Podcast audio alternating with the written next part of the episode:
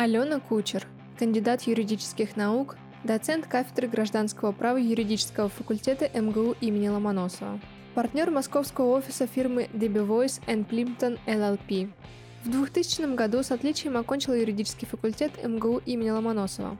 В 2002 году защитила диссертацию на тему «Заключение договора в соответствии с Венской конвенцией ООН о договорах международной купли-продажи товаров» и получила степень кандидата юридических наук.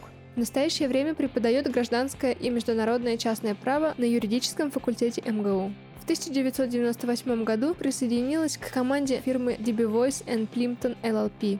В 2004 году работала в нью-йоркском офисе фирмы DB Voice Plimpton LLP и проходила стажировку в университете Нью-Йорка компании DB Voice Plimpton Алена работает в основном со сделками в сфере недвижимости, включая крупные строительные проекты, крупные проекты по приобретению и эксплуатации объектов недвижимости и сделками слияний и поглощений, представляя интересы крупнейших иностранных инвесторов и российских компаний является членом экспертного совета Министерства экономического развития Российской Федерации по корпоративному управлению и членом Совета по совершенствованию третейского разбирательства при Министерстве юстиции Российской Федерации.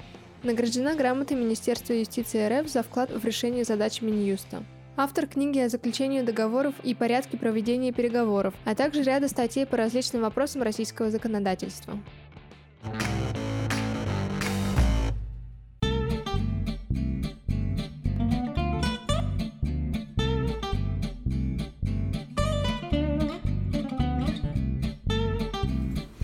Добрый, день. день. Да, здравствуйте, Никита. Добро Мы готовы к интервью. Я тоже. Давайте, Давайте начинать. Дорогие друзья, огромное количество комментариев, огромное количество сообщений э, в личку было направлено на то, чтобы мы взяли наконец-то интервью у Алены Кучер.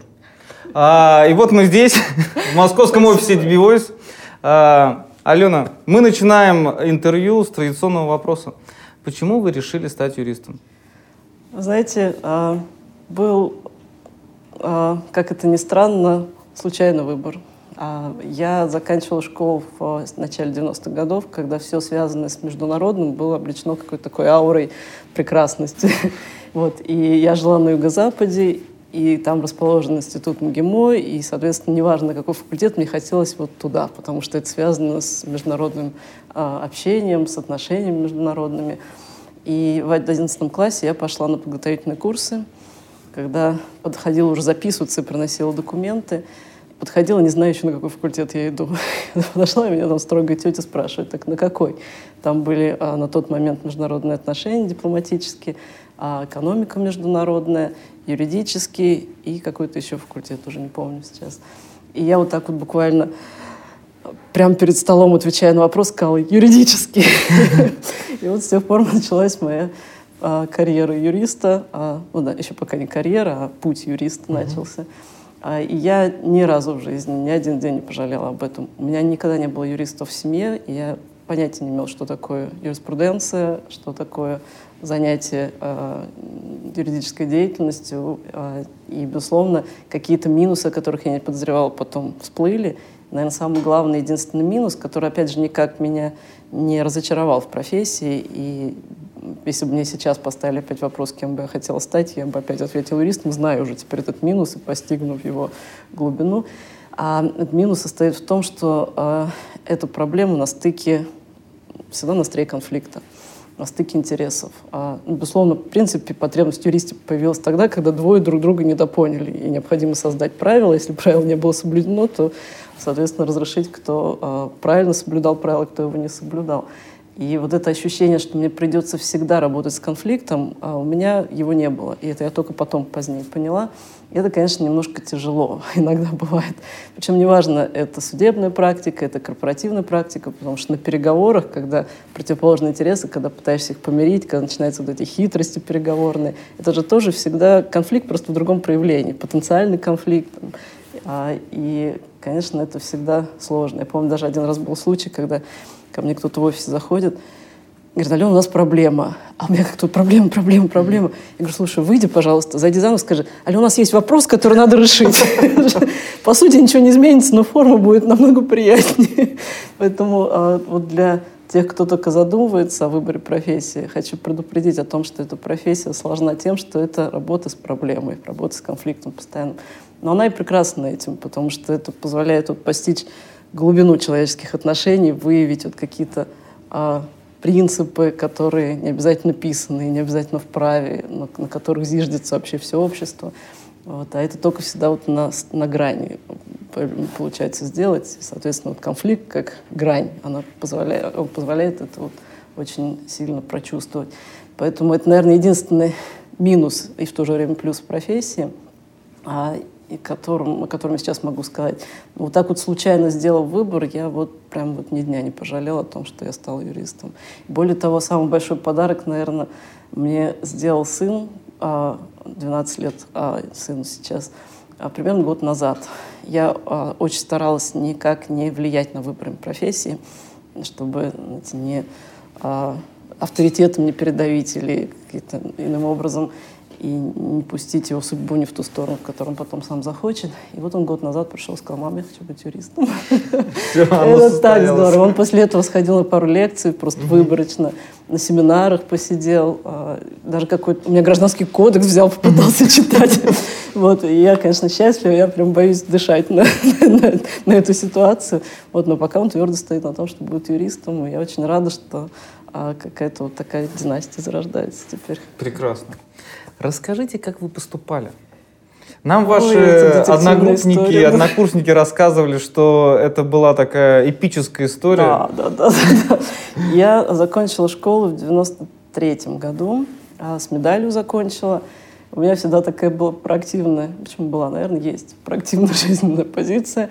Вот я была а, председателем дружины школы, еще тогда пионерской, потом как раз комсомольской организации последние годы своей жизни переживала. Там у меня была такая активность, я всегда была такая а, двигатель в школе.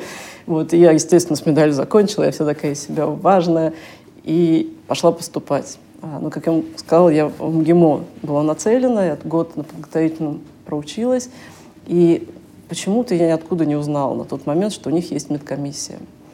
А, и когда я пришла уже сдавать документы для поступления, мне сказали, что я по медицинским показаниям прохожу. У меня очень высокая э, близорукость, угу. хотя я, честно говоря, на тот момент так и не проверила, хотя такой был поворотный момент в моей судьбе, но я не перепроверила, действительно ли это так. Но так мне сказали, uh-huh. что мы даже документы у вас принять не можем в связи с тем, что у вас такая высокая близорукость, у нас по-прежнему распределение после окончания обучения, вдруг мы вас распределим uh-huh. куда-нибудь в Африку.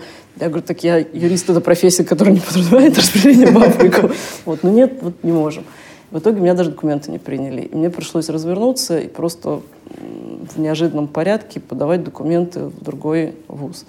А, и здесь, конечно, у меня даже вопрос тоже не стоял, потому что МГУ это всегда был какой-то вот там предел мечтаний. Просто МГИМО на тот момент пересилило в силу именно вот акцента на международном чем-то.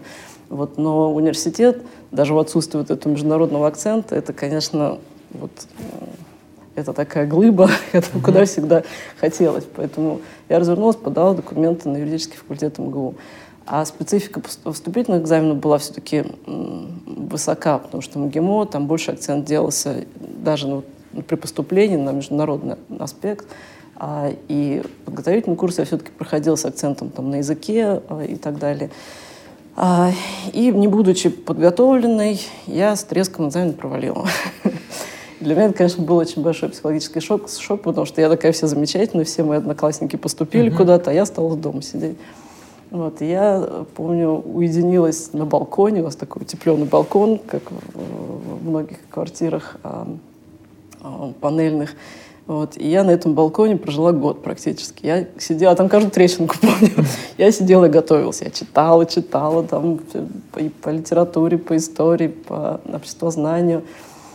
Вот. И на следующий год опять подала документ на дневное отделение и сдала э, хорошо на четверку сочинений написала, на пятерку английский, а на пятерку обществознание и последний экзамен истории у нас был.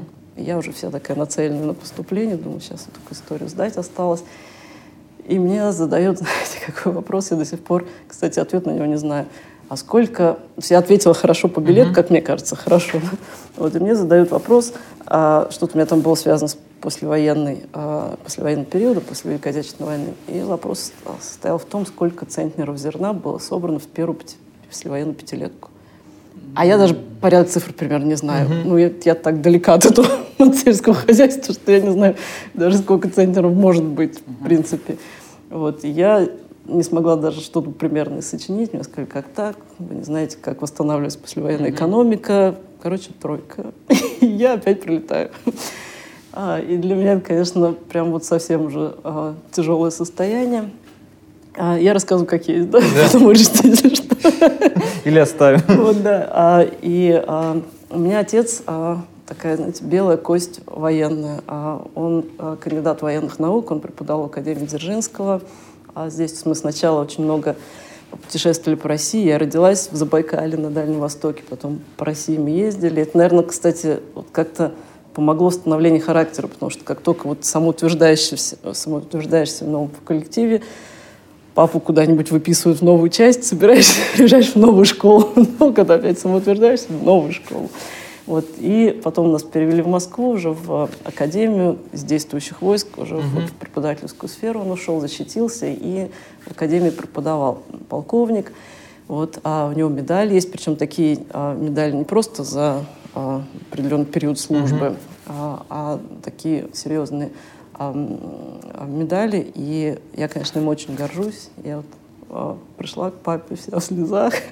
Папа одел все свои медали, одел парадную uh-huh. форму и пошел к Евгению Алексеевичу. Он был на то время а, деканом факультета. Mm-hmm. Вот. Евгений Алексеевич Суханов. Да, Евгений Алексеевич Суханов. Записался к нему на прием и а, пришел, говорит, вот у меня такая замечательная дочка, я вот за нее ну, вот, готов голову положить. Евгений Алексеевич говорит, ну я говорит, понимаю, но здесь все замечательно, но вот так вот по баллам не сложилось, mm-hmm. не можем принять. Ну, ну как-нибудь, ну что-нибудь. Ну, ну, Система есть система, как я говорю, как-нибудь что-нибудь. Я вас, говорит, по-человечески понимаю, но ничего сделать не могу. Единственное, что, говорит, могу сейчас посоветовать сделать, это а, сейчас вот на следующий год, пока будете опять готовиться к поступлению, а, прийти, а, пускай она придет к нам на работу, на кафедру, как раз мы ищем лаборанта на кафедру земельного экологического права. Вот, а ей в то время заведовал а, профессор Петров, такой тоже глыба факультета на то время, очень э, яркий э, профессор, очень яркий человек. Вот, я пришла работать лаборантом на кафедру. Я помню, даже печатать не умела печатной машинкой. Mm-hmm. Первые дни я все тут училась. А, и год проработала на кафедре лаборантом. Безусловно, я за это время всех на факультете узнала, со всеми познакомилась. А, и когда подошло время подавать документы на поступление – пошла посоветоваться тоже с Евгением Алексеевичем, а, с профессором Петровым посоветовался. Они говорят, ну подавай на вечерний, ну точно пройдешь, а, и останешься заодно на кафедре работать. Я говорю, не хочу на вечерний. Я так долго шла к этому, я подам на дневной. Но говорит, ну ты должна понимать, что не факт, что ты на дневной поступишь. И тоже там, система остается системой, и мы тебя все прекрасно знаем, ценим и любим, но не знаем, как у тебя получится. Я зажмурю глаза, третий раз подаю на дневное отделение и поступаю. Я, конечно, тогда, помню, ходила просто, я не знаю уже, а, как благодарила небеса за то, что мне это получилось. А помните тот момент, когда вы, ощу... А вы ощутили, что вы поступаете? знаете, я, мне кажется, я была в такой эйфории, что я вот кроме ощущения эйфории, ничего не помню. Ни момента конкретного, ни мыслей конкретных. Я помню, что дошло до того, что я, знаете, еду, еду в автобусе и загадываю, если сейчас эта машина обгонит автобус ага. там, на этой, на этой вот светофоре, значит, я поступлю или не поступлю. И вот уже на такие глупости доходила, mm когда вот я на, на таком, ну, на грани была. Вот, но небеса помогли. С третьего раза я поступила да, на дневное отделение, как хотела. Кто из преподавателей вам больше всего запомнился и кто оказал влияние на вас? Знаете, у меня так получилось, что у меня было три научных руководителя, если можно так сказать. А, безусловно, а, моим а, куратором в хорошем смысле слова, в полном смысле слова, этого остался всегда Евгений Алексеевич, и сейчас он тоже мой а, научный руководитель а, и звезда, на которую я всегда ориентируюсь. И я тогда к нему пришла на первом курсе, когда подошло время выбирать тему курсовой, и сказала, что хочу изучать англо-американское право. У меня вот эта вот тяга к международному по-прежнему оставалась. Вот, Евгений Алексеевич сказал, что ну, я бы тебе все-таки советовал, конечно, на немецком праве сконцентрироваться, но поскольку немецкого языка нет, и тебе так сильно хочется англо-американское, а, то вот э, могу посоветовать а, Раиса Осиповна Халфин, у нас на тот момент еще преподавала последние годы.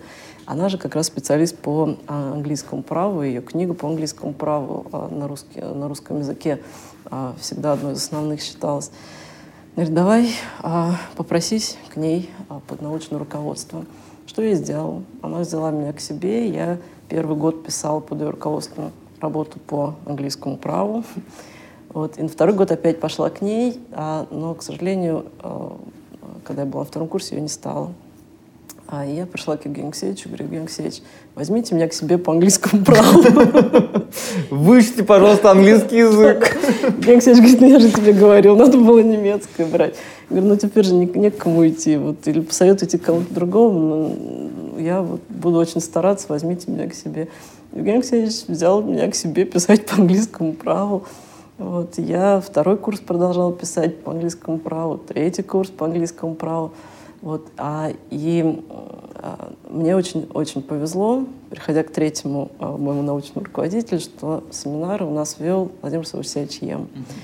И а, поскольку я к этому моменту уже вот так вот с темой курсовой работы и с научным руководителем определилась, а, я а, на семинарах постигала все, что давал Владимир Саусеевич, а вне а, классной работы вот, работал с Раисой Осиповной Осиповной и а, Евгением Алексеевичем.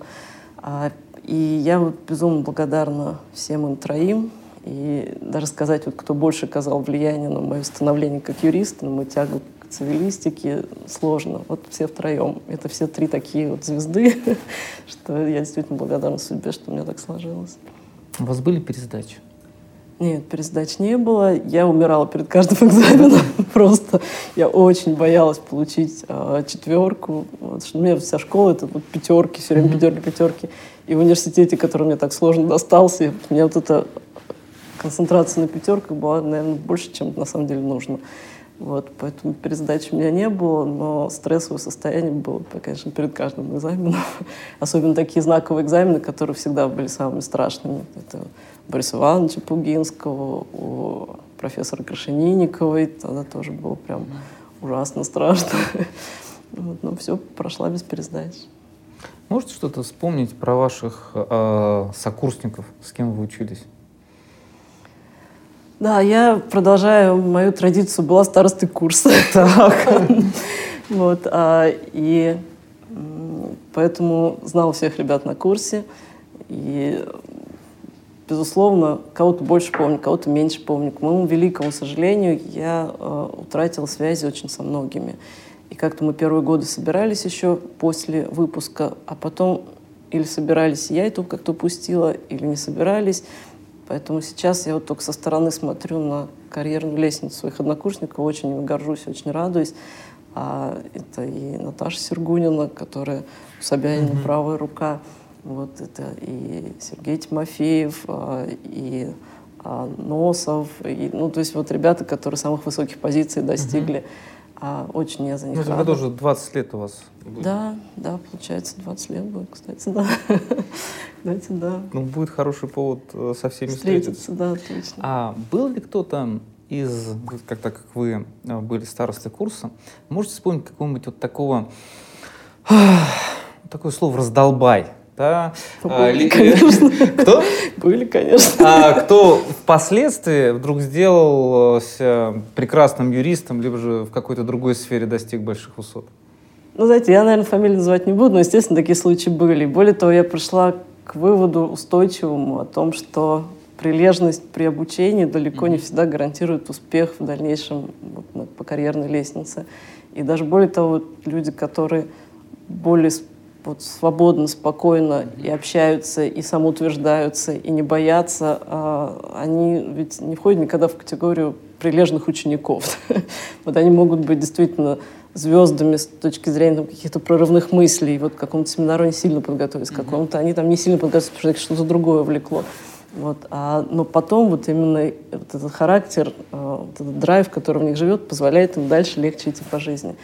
А те, кто вот был усердным зубрилой, далеко не всегда дальше могут самоутвердиться. Более того, я правильность это, этого вывода почувствовала и как работодатель тоже. И потому что я тоже совершала ошибки как работодатель в первые, может быть, годы, когда вот тот ученик, который самый усердный, самый прилежный, вот все всегда знает, казался мне вот самым перспективным сотрудником. Я к себе ребят брала.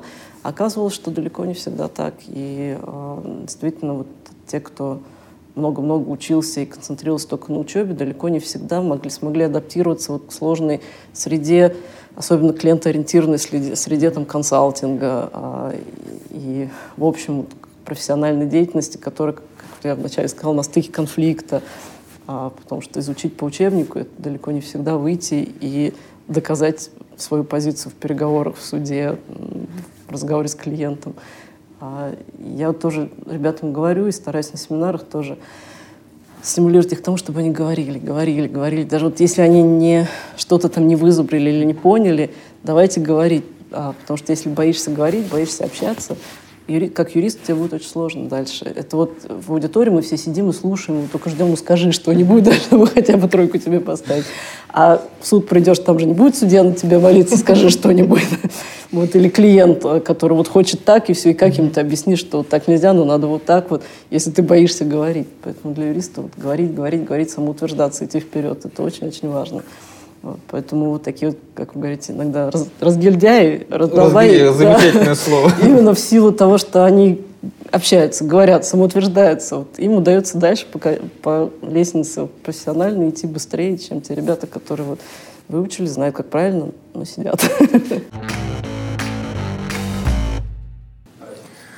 Алена Николаевна, сейчас у нас рубрика «Вопросы от зрителей».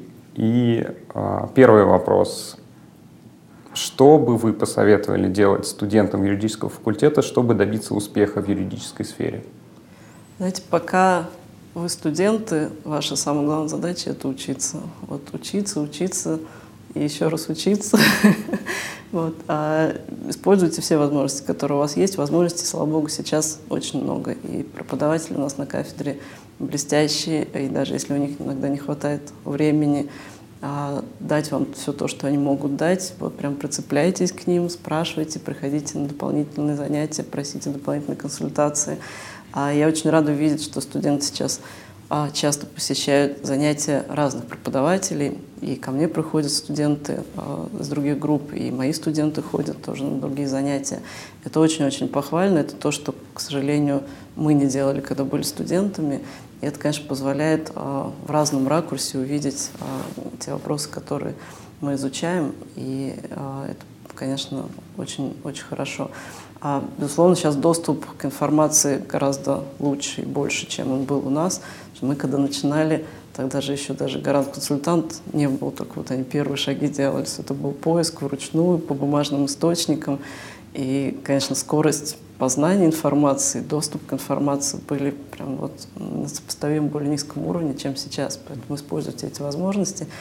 Не спешите бежать работать, а, хотя я, как с одной стороны, работодатель, всегда наоборот пытаюсь самых звездочек пораньше к себе взять, чтобы конкурентов отсечь. С другой стороны, а, конечно, если спешить а, бежать работать, то не будет времени на обучение нормального такого глубокого обучения. Поэтому мой совет — Учитесь, учитесь, еще раз учитесь, возможности для этого есть, используйте эти возможности.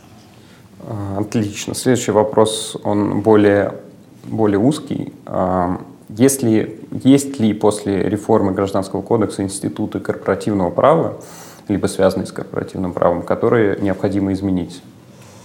Знаете, место для прогресса есть всегда. Безусловно, есть какие-то вопросы, которые не были разрешены, есть какие-то вопросы, которые появились после тоже так, того, как провели реформу, Поэтому, а, безусловно, место для прогресса есть. Здесь просто нужен разумный компромисс между стабильностью и прогрессом. И, на мой взгляд, а, очень большой шаг был сделан вперед и а, в корпоративном праве, и в договорном праве. Вот все ждем этот шаг вперед в вечном праве тоже. Вот. И после такого большого шага вперед, конечно, должен быть период на осмысление и на адаптацию и оборота к новому регулированию, прежде чем опять начинать адаптировать регулирование к обороту. Поэтому, конечно, остались нерешенные вопросы, а, и появились новые вопросы.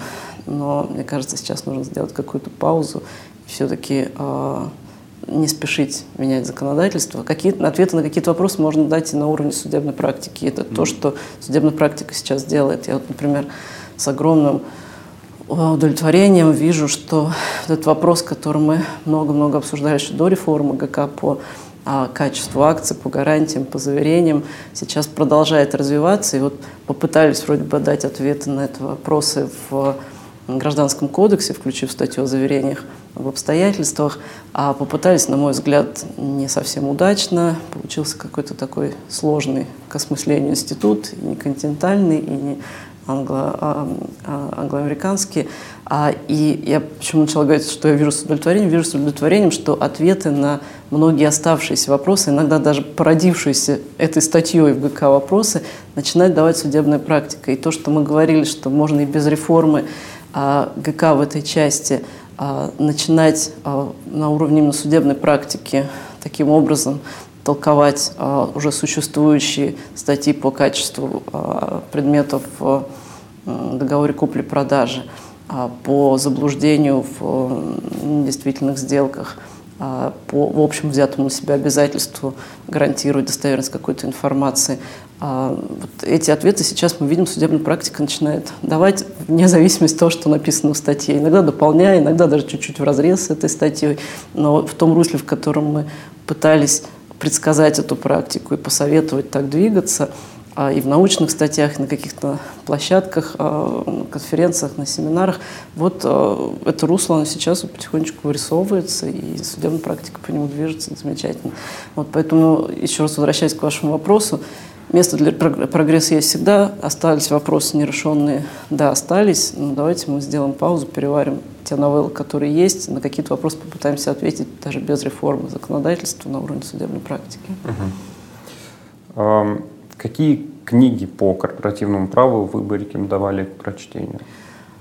Ой, это, безусловно, сравнительно корпоративное право а, Евгения Алексеевича Суханова. Это, наверное, такая вот основа основ, потому что а, вот, когда уже изучишь основы российского корпоративного права и начинаешь задаваться вопросами, увидеть, как эти вопросы разрешаются а, за рубежом и в системном а, изложении это увидеть, позволит, наверное, вот эта книга больше, чем какая-либо другая. Тем более она есть на русском языке, и поэтому в первую очередь, конечно, рекомендую именно с нее начать. Ну и, наконец, последний вопрос данной рубрики. Как успешно сочетать семейную жизнь с карьерой?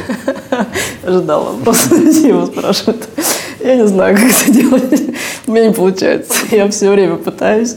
У меня пятеро детей сейчас, причем такая замечательная абсолютно комбинация. Трое мальчишек, 12, 13, 14 лет. Это вот подросткового возраста, такая футбольная команда в доме, сгусток энергии, всегда шумно, всегда весело. А, всегда непросто а, и всегда здорово. И две девочки, полтора годика и три годика, две принцессы, которые вот гармонию вводят в а, шумный мир мальчишек, и каждому хочется дать внимание. Я каждый раз страдаю, когда с утра ухожу на работу, что вот, ухожу от них, а могла бы с ними время проводить. И на работе так же самое я тоже страдаю, что я не, не, не уделяю столько времени, сколько нужно клиентам. И в университете тоже у меня недостаточно времени, всех задумок не успеваю, э, все задумки не успеваю воплотить. Поэтому найти баланс очень сложно, конечно. Вот. Но, наверное, счастье, оно как раз в поиске этого баланса. Потому что я себе с ужасом представляю, что вот сейчас у меня осталась только одна из этих сфер. Только работа или только семья. И я понимаю, что, наверное, вот это ощущение счастья, несмотря на то, что все время мечешься, все время пытаешься везде успеть, и нигде никогда не успеваешь, и все обещания постоянно срываешь. а ну, вот это ощущение счастья, оно уйдет. Mm-hmm. Может быть, каких-то больших успехов достигну именно в этом направлении, не может быть, а точно, потому что больше времени появится.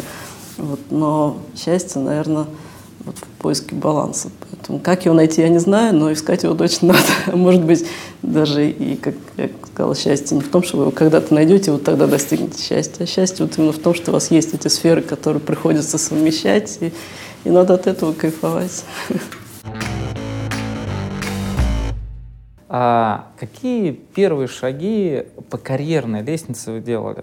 То есть э, стажировки, практики. Да. Вот расскажите про эти моменты в жизни. Да, вы знаете, э, у меня настолько вот жизнь стабильная, если так можно сказать, в хорошем смысле слова, а, что у меня вот два места работы университет, а, где я преподаю уже, получается, с какого года? С 2003 года. Угу а это уже сколько, 17, 17. лет, да, получается. А, и DB Voice, где я работаю с 1998 года, это уже 22 года. вот, и а, это мое было первое и единственное место работы, вот, университет и DB Voice. Безусловно, а, поступали по ходу а, жизни предложения разные от клиентов и конкурирующих фирм. У меня даже мысли никогда не было вот куда-то перейти. Один раз закралась такая мысль, но, наверное, было бы странно, если бы ее не было, попробовать а, in-house вместо консалтинга, uh-huh. потому что всегда там свои плюсы, свои uh-huh. минусы, и всегда хочется сравнить.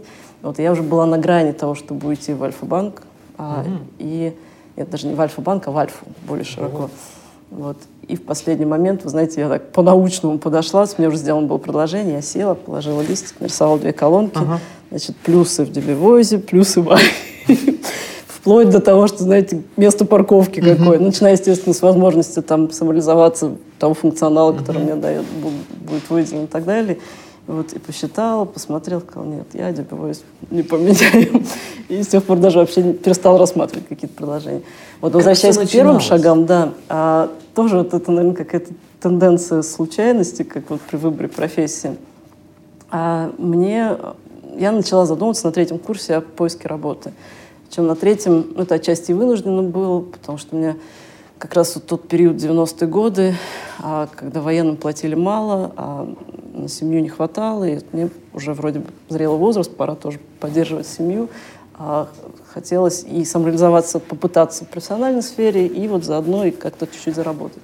Вот, и я начала рассылать свои резюме. Это было весной 98 -го года. А, причем начала рассылать буквально вот по газетам и по объявлениям в газетах. И, а, опять же, продолжая традицию, я, естественно, взяла в первую очередь Moscow Times, поискала mm-hmm. на английском языке, там, кому нужны специалисты, разослала резюме и сижу, жду приглашения. Значит, мне позвонили буквально через недели две-три после этого и пригласили на собеседование в DB Voice. А я пытаюсь вспомнить, я вроде бы в TBVoice не отправляла резюме, mm-hmm. но поскольку я отправляла в несколько компаний там, по объявлениям, mm-hmm. думаю, может быть, я как-то действительно ли там какая-нибудь ассоциированная фирма или еще что-то такое. Вот. А залезла в интернет, посмотрела про DBVoice, ну, какая фирма интересная. Точно тогда был интернет? А, ну, значит, не интернет, значит, по журналам. Ну, поспрашивала, да. да. Ну, короче, провела какой-то базовый Ну, интернет тогда был, но он такой... Да, базовый due провела, да. Поспрашивала общую информацию узнала, то есть вот такую глубину, что это там фирма 1937 года, ну, вот с такой историей, а, там одна из ведущих вообще в Америке. Тогда этого не нашла. Я бы, конечно, тогда загорелась прямо mm-hmm. вот так вот. А так, ну, какая-то американская фирма, да, юридическая, вроде бы в России недавно так работает. Вот, пришла на, на собеседование. А, а потом, правда, оказалось, уже забегая вперед, откуда приглашение было, что Ольга Александровна Дюжева, которая mm-hmm. моя коллега на кафедре, у нее муж, а на тот момент Джон Хайнс, работал в DB Voice. Mm-hmm. И они как раз искали помощника юриста. И она, э, слыша там, э, рекомендации обо мне, а, посоветовала мужу, чтобы мне набрали и пригласили. То есть это было вообще никак не связано. Никто мне не позвонил по моему резюме, ни один, кому разослала. Вот, а позвонили с DB просто так по времени совпало, что я какое-то время оставалась вот а, в заблуждении, что это как раз вот результат моего поиска работы. А я пришла на собеседование. А этот же офис был в этом Нет, здании? офис был на Плашевском, а, а, возле Пушкинской. Угу. А мы там какое-то время сидели, хотя сюда уже приехали, наверное, тоже лет 15 назад, mm-hmm. если не больше. Вот, на тот момент мы там располагались, и а, я приехала на собеседование, а что греха таить, английский язык у меня был ну, не блестящий на тот момент. У меня была обычная общеобразовательная школа, специальных курсов никаких не было, на репетиторов денег не было. Вот я единственное, что вот сама, особенно готовясь к поступлению, то вот это английский постигала, плюс подготовительным курсом ГИМО мне немножко помогли, вот, но все равно глубины, конечно, не хватало. Я приехала где-то за час до собеседования, стала там во дворах а, Полошевского и зубрила ответы на возможные вопросы, которые меня mm-hmm. будут спрашивать на английском языке. Если меня так спросят, я mm-hmm. так отвечу, так спросят, так отвечу. Вот, зашла на собеседование, а, встретил меня на тот момент глава офиса а, а, Род Перкинс, а, блестящий абсолютно человек. И вот, наверное, вот роль, которую сыграл Евгений Алексеевич Суханов в научной сфере, в практической деятельности для меня сыграл Род Перкинс. Он на самом деле и а, в науке тоже большую роль сыграл в Америке. Он один из а, активных очень деятелей а, Американского института права. Вот, то есть он не просто практикующий юрист. И даже вот просто маленькая деталь, что он основал московский офис и убедил очень консервативный Voice в тот период, еще в 90-е годы, открыть российскую практику, выйдя на пенсию. То есть он в Дебивойзе вышел официально на пенсию в связи с достижением пенсионного возраста, остался э, в штате, и вот у него был новый проект такой, mm-hmm. а, они как-то с женой путешествовали по России, причем взяли а, на поезде тур через всю Россию и ага. влюбились в Россию. И вот он приехал, сказал, мы должны там офис открыть. Подготовил все вводные, убедил DB приехал, открыл офис.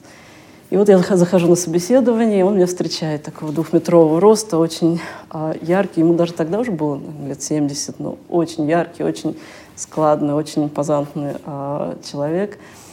И, естественно, начинает задавать мне вообще не те вопросы, к которым я готовилась. я полностью теряюсь, пытаюсь что-то там такое сказать. Ну вот, а, поговорила с ним, потом а, зашел Дмитрий Никифоров, а, он потом после рода Перкинса стал как раз главой нашего офиса. А, и уже мы по-русски с ним поговорили, я чуть-чуть подрасслабилась, но вышла я оттуда в полном ощущении, что я с треском провалилась. Ушла вся такая грустная, пострадала. Меня через какое-то время пригласили на работу. И я вот на третьем курсе начала работать в Дебивозе с четырех дня каждый день а с 4 до 9 у меня рабочий день был, потом домой, домашку на следующий день делала, с утра в университет, 4 сюда, и вот так вот у меня по третьем курсе все закрутилось, и вот уже 22 года. Прекрасно. А, можете вспомнить вот какое-то свое самое... Я, первую победу и свое самое первое поражение на юридическом поприще? Вот если не считать поступления, как я вам рассказывала, mm-hmm. мое первое поражение в виде провала на экзаменах, первую победу в виде все-таки поступления, а, наверное, моим самым таким провалом, который я внутри считаю mm-hmm. провалом, а, до сих пор является а, мой экзамен а, при поступлении в аспирантуру. Mm-hmm. Я была настолько загружена на работе, и я понимала, что я сейчас вот если не приготовлюсь, я провалюсь. вот, и вроде и старалась, и не спала ночами, но все-таки на нужном уровне не, подготов, не подготовилась. И когда пришла сдавать экзамен, и в комиссии как раз был Евгений Алексеевич, а мне вот все что угодно, даже провал на экзаменах, но только не перед его глазами. вот, и мне задали а, в ряде вопросов вопрос по агентскому договору, а я не была готова, так как мне вот казалось, я должна была быть готова. Мне было ужасно стыдно, что я еще больше замкнулась. В итоге даже то, что знала, mm-hmm. нормально смогла сказать. Потом я ходила, просила прощения просто по-человечески. Говорю, Алексеевич, я правда, я не такая, я просто, я просто не успела. Вот ну, так получилось, что я дотянула до стандартов, которые нужны были для поступления, в аспирантуру поступила, угу. но внутренне для меня это вот тот провал, который, ну, То есть наверное, не пятерка был. была, да? По-моему, четверка была. А, я уже даже ну, оценку да. не помню, потому что мне не столько была важна оценка, сколько как я сама оценила свой ответ, угу. а я не дотянула того вот, стандарта, который я себе установила, угу. да еще перед глазами Евгения Алексеевича. Поэтому он, может быть, не знаю, сколько он это помнит вообще, может, даже особо там, это незаметно было, но для меня это было вот прям трагедия. Хорошо, а победа? Первая. Победа. Вот Первая такая значимая.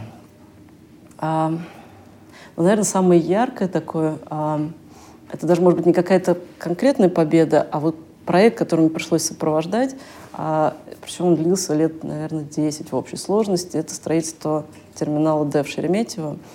А мы а, в Дубиозе, в принципе, до этого практикой недвижимости не занимались. А, у нас в основном был это M&A бутик, то есть сделки корпоративные, а, и авиационная практика были. А, и у нас одним из авиационных крупнейших клиентов был а, Аэрофлот на тот момент. Мы помогали им с реструктуризацией авиапарка и с другими вопросами. И вот Аэрофлот на тот момент задумался о строительстве терминала, собственно, в аэропорту Шереметьево. Начиналось все в принципе, вообще как проект именно Аэрофлота. Это потом уже туда вошли банки э, в этот проект, потом сам Шереметьево вошел. Вот, ну, начиналось именно проект Аэрофлота, и они как, нас, как своего юридического консультанта, спросили на тот момент, сможем ли мы им помочь. У нас зарубежный опыт очень яркий в этих вопросах был, но российского опыта в похожих вопросах, такого комплексного сопровождения сложного проекта не было. Я на тот момент была младшим юристом. То есть для меня это было что-то вообще из серии такого звездного а, проекта. И я начала над ним работать, потихоньку-потихоньку превратилась практически в ведущего юриста, сопровождающего проект. И я вот до сих пор знаю там каждый вообще винтик в Шереметьево в терминале Д именно. И как багажная система устроена, сколько там этажей вниз, и какие там гарантии по этой багажной системе, какие были проблемы с поставкой телетрапов, и что там те, которые изначально задумывались по температурному режиму, не подошли, и как землю там спорили Москва и Московская область по этой земле. То есть вот как этот купол прекрасный в терминале Д. Обращали внимание, тут, там, да. где паспортный контроль, даже столько историй с ним было связано, с этим куполом. А он очень технически сложный и очень в обслуживании сложный. Как мы там пытались упрощать, но идею не терять. Вот, и как потом приехала делегация, по-моему, с Индии, как из какой-то восточных стран, у них, в принципе, отношение вот к этим купольным вещам такое а, сакральное, и вот они вот, вот под этим куполом просто зависли, сказали, что это, это просто что-то, и настолько не, специф... ну, не характерно для терминалов, которые обычно все-таки как-то да, там нарублены.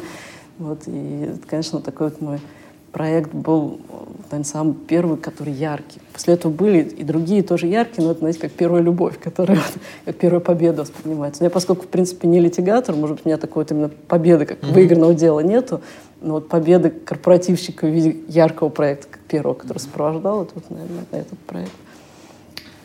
Давайте поговорим про вашу преподавательскую сферу. Да, давайте. А, вот если вернуться в прошлое, все-таки это было ваше решение э, стать преподавателем, либо же вам очень настоятельно рекомендовали старшие товарищи? Нет, вы знаете, это моя мечта вообще на самом деле была, и здесь я как раз могу уже похвастаться династией, угу. потому что у меня а, бабушка учительница младших классов, дедушка директор школы, мама учитель математики, папа в академии преподавал. Угу.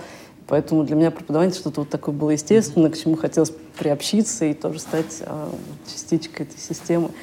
Поэтому это я сама поставила вопрос. А, когда еще в аспирантуре была, подошла к Евгению Алексеевичу, попросила дать мне а, вот как аспиранту курсы а, семинаров провести. Евгений Алексеевич дал мне я, конечно, вспоминаю сейчас свои первые семинары, как я к ним готовилась, думаю, боже мой. вот, но я так втянулась, и так мне понравилось. Потом я попросила, если есть возможность, оставить меня на кафедре. И как-то вот получилось, срослось, чему я без, без, безмерно счастлива. Вот. А в преподавании, конечно, тоже. Я начинала с семинаров, и до сих пор семинар — это моя любимая часть по гражданскому праву именно. И а, когда мне дали уже лекционный курс по международному частному праву, это был большой стресс, потому что я вообще, на самом деле, может быть, по интервью этого не сказать, но я не болтушка по своему характеру. Для меня говорить а, достаточно большое усилие на самом деле. Я больше люблю слушать людей. И поэтому на семинарах мне как-то, вот, когда это интерактивный режим, сказал, слушаешь, сказал, слушаешь, это легче давалось, чем когда на лекцию выходишь, и надо полтора часа говорить. Mm-hmm. Вот для меня это и физически тяжело вот, на связке, а и психологически тяжело, когда ты должен держать аудиторию, говорить, говорить, говорить, говорить, говорить. Ну, вот, поэтому я, когда к первым лекциям готовилась по МЧП, и вот каждая лекция, это, наверное, минус 2 килограмма было.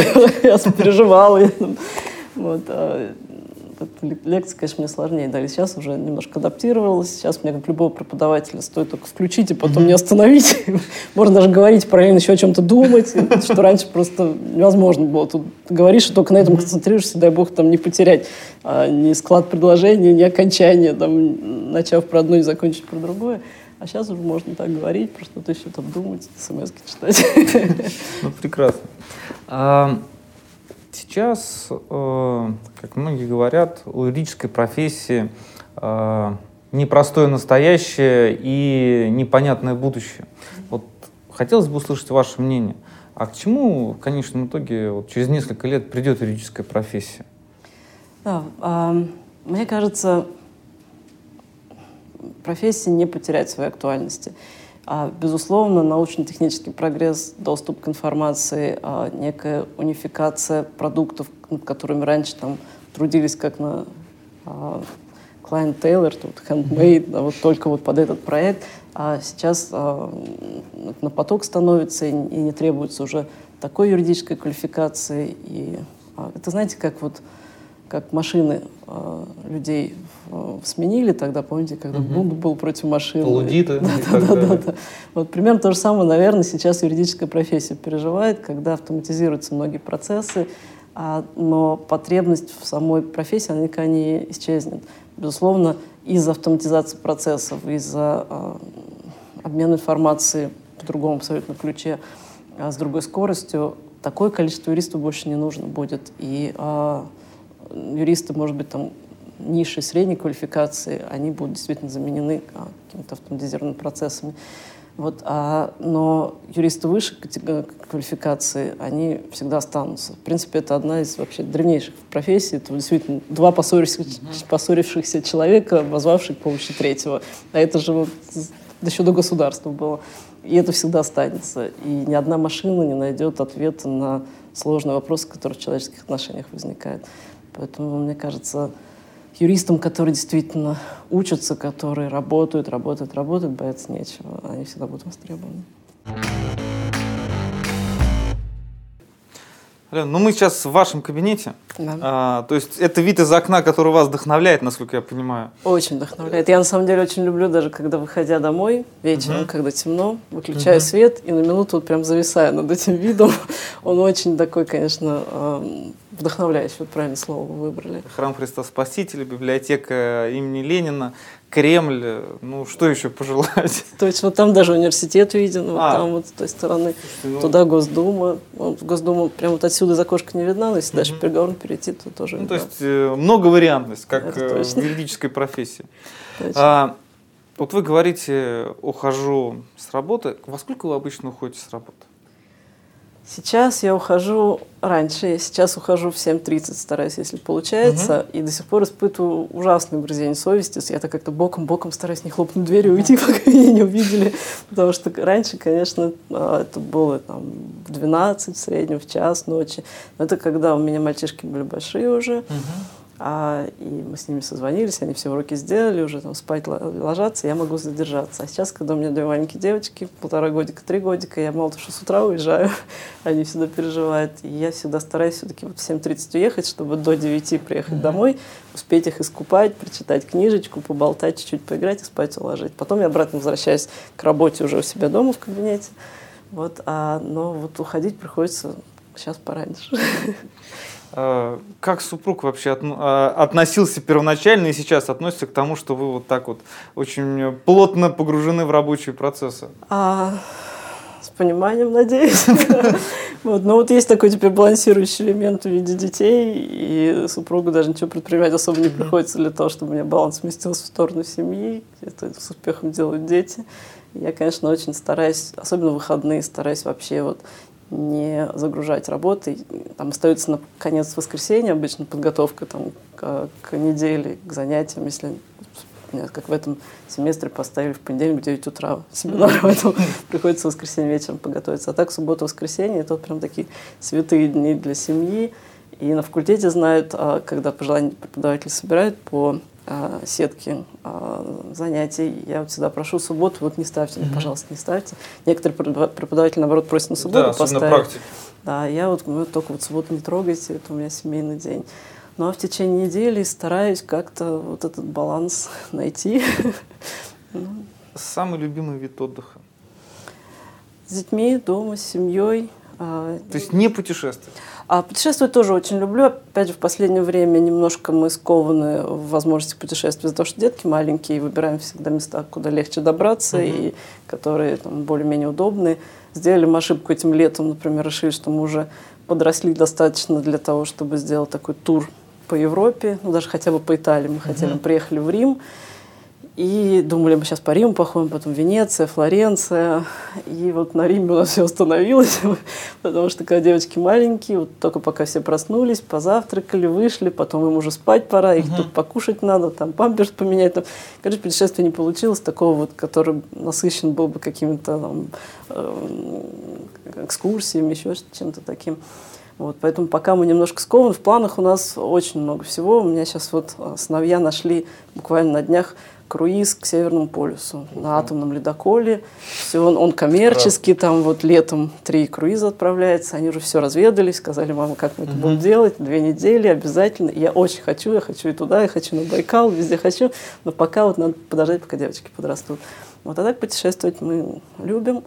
А, но это когда уже такое вот отпускное время. Uh-huh. А когда просто вот выходные или где-то в течение недели или несколько там, праздников выпадает, то это как раз вот семьей по максимуму. То, чего не хватает вот в будни, стараемся на праздники как раз переместить. Хорошо. На столе лежат книги. Расскажите про них. Вот, они же не случайно здесь лежат. Они не случайно лежат, их буквально вот а, вчера или позавчера привезли. А, это а, новое издание классики российской цивилистики а, 2020 года. Угу. А, и мы решили переиздавать а те книги, которые наиболее востребованы были в классике российской цивилистики, и начали с той книги, которая, вот, наверное, а, она была одной из самых первых в первом выпуске классики, и вот она действительно одна из самых востребованных. А это а, профессор Грибанова «Осуществление защиты гражданских прав». Здесь вот рядом лежит книга 2000 года, 20 лет между ними, и актуальность вообще не пропала. Даже вот видите, востребованность привела к тому, что мы переиздание именно с нее начали. А, мы, а, вот это издание, оно визуально немножко поменялось. Мы DBVoice с Примтом выступали спонсором. Здесь вот мы вступительную статью написали. А, поэтому вот классика российской цивилистики новое дыхание приобрела. Ну, Начали отлично. переиздавать. Расскажите, пожалуйста, про ваш рабочий стол. Или про те вещи, которые его окружают. Вы знаете, мне немножко, можно сказать, повезло, потому что вы пришли в момент, когда здесь более-менее порядок.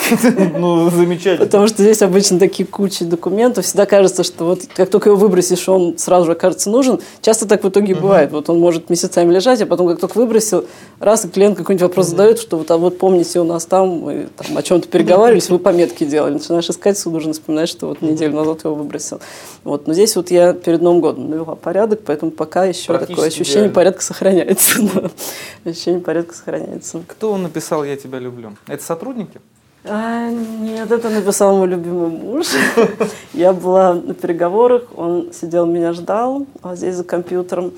А, и, кстати, по-моему, не дождался и ушел. Да? И я прихожу, у меня прямо на компьютере вот эта вот надпись, я ее так бережно перенесла а, на стену, и с тех пор, как только вот тяжело или грустно, я туда смотрю, понимаешь, самое главное в жизни есть. Все остальное – это рабочий момент. Но я не буду задать вопрос, что вас вдохновляет по жизни. То есть это надпись и ваши отношения. Здорово, семья. А, вот это доска. Да, это подарок интересная. А, Константина Колпакова. Он на тот момент, по-моему, еще был главным а, начальником юридического департамента Сбербанка. А, и у нас были очень, были, до сих пор есть очень добрые отношения. И он мне подарил на день рождения вот эту доску, которую он привез из Америки. Он ее там увидел, и как-то она настолько вот срезонировала со мной для него. И я как раз в день рождения приближался что он ее привез из Америки и подарил. И здесь действительно настолько глубокая а, фраза написана, которая тоже вот в философском смысле очень Джон меня Леннон. вдохновляет. Да, Джон Леннон. Угу. А, и у меня, помню, а, а Данька, который, как я говорила, тоже решил стать юристом, угу. мой сын, тоже пришел, увидел, минут на 10, наверное, над ней завис, фоткал, потом ходил, меня еще несколько дней спрашивал про смысл, про то, правильно ли он понимает. И это действительно настолько правильно сказано. Я говорю, да, сынок, правильно сказано, это точно. Здорово.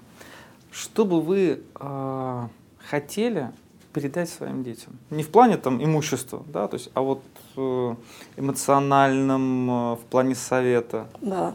Ну, наверное, две самые главные вещи – это любовь к жизни и тяга к знаниям. Это вот, мне кажется, вообще все на этом зиждется. А, потому что когда любишь, любишь студентов, любишь работу, любишь день, любишь ночь, любишь зиму, любишь лето, и жить легко. Мне кажется, ну, об этом ведь в любой сакральной книги любой религии пишут. Просто постигается это как-то постепенно со временем. Вот, но любовь – это основа жизни. Поэтому вот, вот просто любите все окружающее вас, любите всех окружающих, любите. И тянитесь к знаниям. С этим я, наверное, уже своих детей просто замучила. Вот, и сейчас особенно ребята, а, вот у нас действительно такой сейчас возраст, 12, 13, 14 лет, что я даже в какой-то степени осознанно именно этот год прям вот им напаковала с репетиторами. Вот они приходят со школы, у них испанский, английский, немецкий, музыка. У меня все дети играют кто на гитаре, кто mm-hmm. на пианино играет. А потом они на бокс все пошли, потом они на конный спорт пошли. У нас, у нас четыре лошади, мы всей семьей ездим на конный спорт. Вот, то есть они вот так вот, как белки круглый день крутятся. Вот, и они ко мне недавно подошли, а, заканчивали уроки делать уже ближе к полуночи. Я понимаю, с одной стороны, что это неправильно, с другой стороны, понимаю, что вот как только чуть-чуть времени, они тут же в эти телефоны, в компьютере, как бы ты не хотел проконтролировать, не получается. Оттуда такой поток ненужной информации идет, и не то, и, и поэтому, конечно, ограничить хотелось бы их, а, вот, а, их присутствие в компьютере, в телефоне. Вот, и они пришли ко мне и говорят, мам, ну вот смотри, как мы загружены, у нас даже спать времени нет, вот мы за полночь спать ложимся, давай мы нагрузку снизим. Я говорю, ну давайте. А у меня такое расписание есть, я даже не знаю, у меня, наверное, распечатано. Вот расписание детей после школы. Такие транспортные логистические потоки. Данила, Джават. Эмиль. Кто, кого, куда надо, когда вести, у кого какое занятие. Вот я это положила. И это еще не подросли дочки? А это не подросли дочки, и это только вторая половина дня. То есть это после, когда после школы приходят. вот. Я так вот положила перед ними, говорю, ну давайте, давайте, вот может по английский заберем хотя бы вот раз в неделю. И Сила говорит, не, мам, давай английский, наверное, нет. Говорю, ну вот можно, может, немецкий. Но немецкий, говорю, Дань, тебе точно нужно, если ты юристом хочешь быть. Mm-hmm. А старший сын Джават, он э, решил архитектором быть. Говорю, тебе тоже, в принципе, нужен немецкий. Поэтому, ну, смотрите, можно немецкий забрать. И вот они сидели сами с карандашом по расписанию, mm-hmm. ходили, ходили, и все жалко. Говорит, мам, mm-hmm. оставляй, не будем ничего забирать. Поэтому я вот эту вот тягу к знанию, жажду знания пытаюсь им привить, и я вот вижу, что это по чуть-чуть получается, я безумно этому рада. Это вот мой самый главный посыл детям, потому что мне хотелось бы им передать, это вот любить жизнь и брать знания отовсюду, откуда можно, Отлично. и учиться. Вот на этом мы закончим наше интервью. Спасибо. Спасибо. Алена, большое спасибо за интервью. Вам большое спасибо. За искренность и за то, что не скрывали каких-то моментов. Э, это спасибо. прекрасно. Спасибо. Получила искреннее удовольствие, на самом деле. Большое спасибо, что мной заинтересовались. У меня большая честь поделиться какими-то своими мыслями, соображениями, историями с жизни. Отлично. Спасибо большое. А, вручаем нашу традиционную чашку Moscow. Спасибо. Э, взаимно вручаю О, вот спасибо. издание классики российской цивилистики Грибанов. Коллеги, подписывайтесь на наш канал и помните, что юристы тоже люди.